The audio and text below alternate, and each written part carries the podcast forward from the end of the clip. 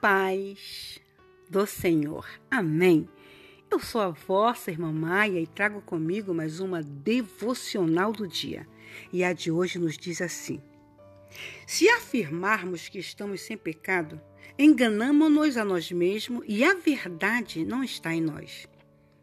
Se confessarmos os nossos pecados, Ele é fiel e justo para perdoar os nossos pecados e nos purificar de toda injustiça.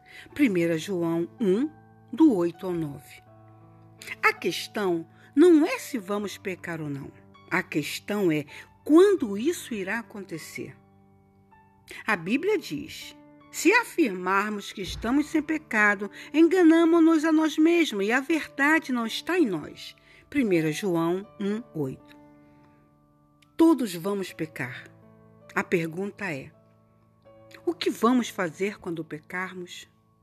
Será que vamos ouvir a voz errada e fazer a coisa errada? Ou será que vamos ouvir a voz certa e fazer a coisa certa? Tanto Judas Iscariotes quanto Pedro traíram Jesus, cada um à sua própria maneira. Judas traiu Jesus por 30 moedas de prata. Pedro negou conhecer a Cristo.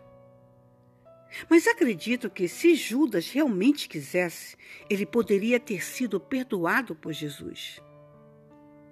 No jardim do Getsemane, quando ele veio para identificar Jesus como aquele a quem as autoridades estavam buscando, Jesus disse-lhe: Amigo, que é que o traz? Mateus 26, 50. Ele ofereceu-lhe um último ato de perdão. Ainda assim, Judas traiu Jesus.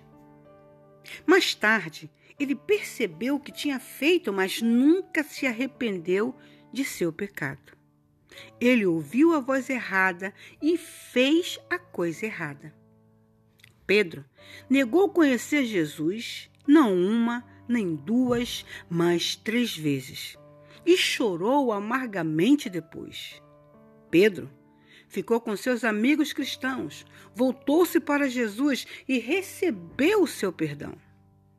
Pedro ouviu a voz certa e fez a coisa certa.